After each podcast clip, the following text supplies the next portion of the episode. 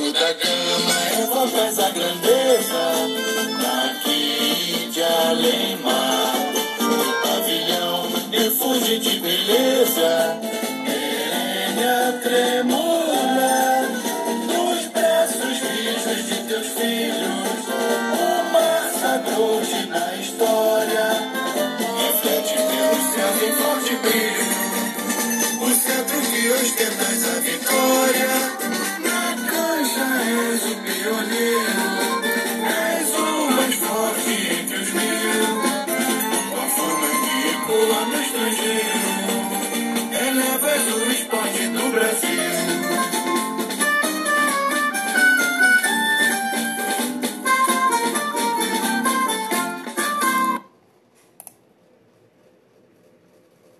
Boa noite, amigos vascaínos, ligado aí no podcast do programa Super Papo Vascaíno.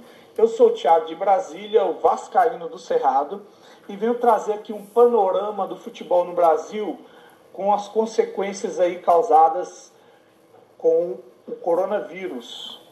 É, eu li hoje um artigo que eu achei muito interessante, chamado Papo Cabeça com Maurício Noriega. Quero pedir aqui para vocês uma licença para que eu possa é, trazer o artigo, que ele vai dar muita luz de, de uma perspectiva futura desse cenário é, bem caótico. Então vamos lá, vou começar aqui e vocês vão entender.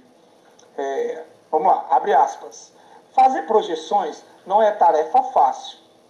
É preciso confiar na, medi na medicina e na ciência mas permita-me fazer um exercício de possibilidades. Tomo como base uma medida de que a ciência usa para epidemias virais, a de que o pico chega em torno de seis semanas. Sou precavido e acrescento mais duas semanas, fechando esta conta em dois meses a partir da interrupção do futebol nacional pela CBF, em 16 de março. Como 16 de maio é um sábado, aplico a hipotética medida de retorno às atividades do futebol brasileiro em 18 de maio, data posterior ao que seria normalmente a terceira rodada da Série A do Brasileirão e anterior ao início da quarta rodada da Série B. Mas retomar atividades não quer dizer que os jogos serão no dia seguinte. Na mais apressada das situações, os atletas precisarão de duas a três semanas para alcançar um nível seguro de preparo físico. Trabalho com uma medida emergencial de duas semanas. Chegamos a 4 de junho como uma data carregada de otimismo e boa vontade. Proponho outro cenário. São determinadas férias coletivas de 15 dias. Acrescento mais uma semana de intertemporada e alcançamos o dia 25 de junho Sempre repito, na mais otimista das previsões e reduzindo a hipótese ao calendário nacional. Se tudo estivesse correndo normalmente, em 24 de junho estaríamos na décima rodada da Série A. Pouco mais de um quarto do campeonato deveria ter sido disputado. É, restaria 25 datas, arredondando do Brasileirão original, para serem adaptadas sem contar a Copa do Brasil, Libertadores, Sul-Americana, amistosos da seleção brasileira e etc. Estaduais, racionalmente devem ser cancelados, simples assim. Onde houver times envolvidos em competições das divisões nacionais, devem ser liberados de seus estaduais, sem punições esportivas, ou então os estaduais passam a ser disputados no que resta dele por equipes alternativas, sub-23, sub-21 mas será que todos os times têm condição de fazer isso? Para se ter uma ideia do tamanho da encrenca. Ainda trabalho com aquelas 25 datas restantes de calendário nacional. O dia 6 de dezembro encerraria a temporada em condições normais. Vou acrescentar as duas semanas de férias e a este calendário e chegamos a 20 de dezembro com 27 datas. Impossível fazer turno e retorno em 27 datas ou 28 para termos um número par mais Copa do Brasil e competições continentais. Chego a um ponto em que preciso ter em mente a sobrevivência. O que temos hoje mais racional é que resta de 2020 deve ser um ano de transição. Talvez criar algo parecido como foi a Copa João Avelange 2000. recolocar a bola em circulação, fazer o futebol voltar a ser praticado, as pessoas retornarem ao estádio, os clubes terem alguma receita, claro que haverá impacto esportivo nisso. O cancelamento do rebaixamento em 2020 é uma possibilidade. Situações extremas pedem medidas extremas.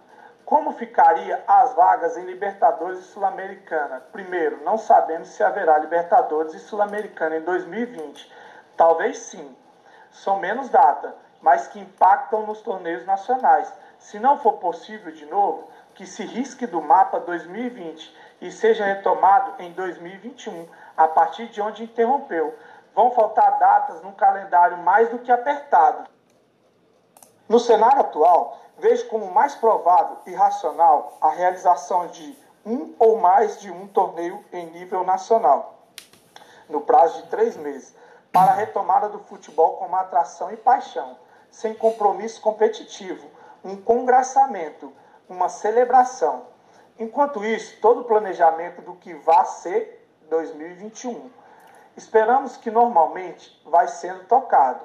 Claro que com muitas sequelas, o futebol voltará descapitalizado, muito provavelmente com uma nova realidade econômica. Ingressos deve ficar mais barato, contratos serão renegociados.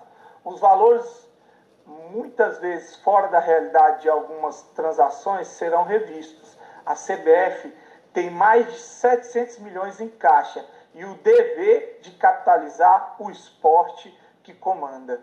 Espero que minhas previsões estejam todas erradas e que em breve o futebol e o mundo estejam de volta à normalidade, porém mais solidário, mais unidos, menos briguentos e mais conscientes do que nunca de que somos diferentes, mas moramos todos num pequeno e frágil ponto azul que é a nossa única casa.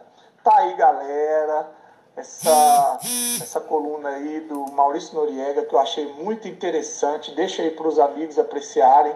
E de que eu tenho de concreto é que a Comebol ela está antecipando o, dinheiro para os clubes que estão jogando a fase de grupo da Libertadores, que é cerca de 9 milhões, e ela vai antecipar 60% dos valores dos clubes que se classificaram na Copa Sul-Americana. Beleza, galera? Então deixa um grande abraço uma boa noite. Curtam aí o canal Vascaíno do Cerrado, curta também o canal Super Papo Vascaíno e o podcast. Beleza? Um grande abraço, Tiago de Brasília.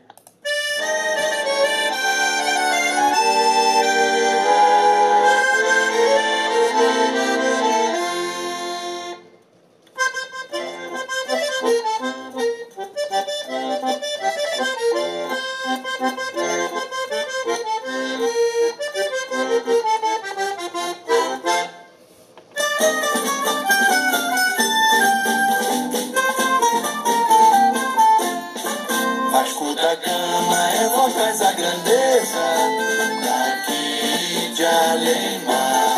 Meu pavilhão refuge de beleza.